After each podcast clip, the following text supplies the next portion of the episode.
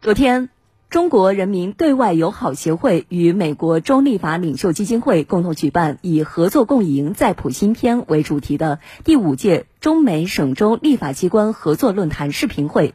本届论坛是美国新政府就任后中美之间恢复的首个两国交流合作机制性活动，旨在贯彻中美两国元首新春通话达成的重要共识，具有特殊的意义。我们来听湖北台记者李维佳、通讯员顾峰的报道。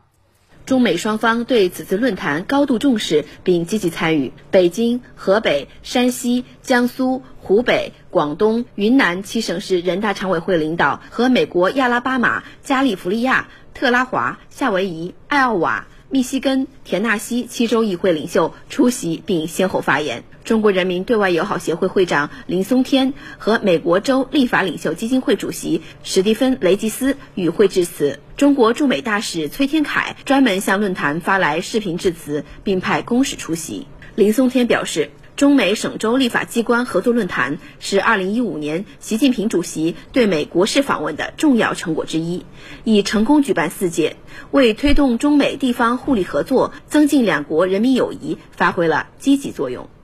面对新冠肺炎疫情共同挑战，两国民间和地方相互慰问和支持，共克时艰，两国贸易合作逆势增长，同比增长百分之八点八。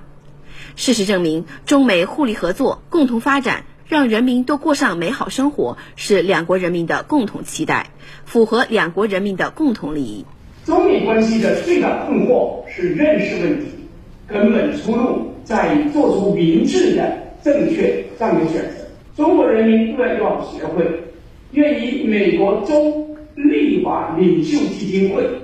以及美国各界朋友共同努力。聚焦地方和民间全方位友好交流与互利合作，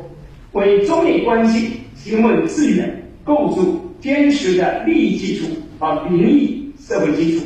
对此，美国州立法领袖基金会主席史蒂芬·雷吉斯也深表赞同。世界上最大的两个国家之间产生争论，我们是不能去这么做的。我们的人民、我们的家庭、我们的后代以及全世界都依赖于中国和美国找到关系来合作，并且基于双方的互相尊重和互相信任，建立起一个好的关系，这是我们希望达成的目标。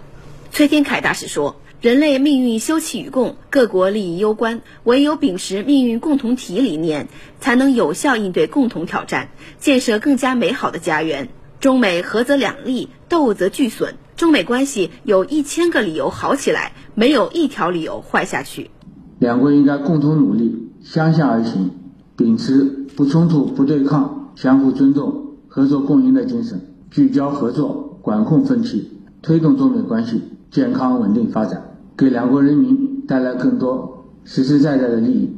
与会代表分别介绍了各自省市州发展特色特点、中美地方特别是友城之间交流合作成果，并就中美未来如何继续增进相互了解、友谊与互信，加强地方友好交流与互利合作建言献策，表达对推动中美关系健康稳定发展、合作应对全球挑战。发挥省州立法机关合作机制作用，推进两国地方双向交流与合作的共同期盼。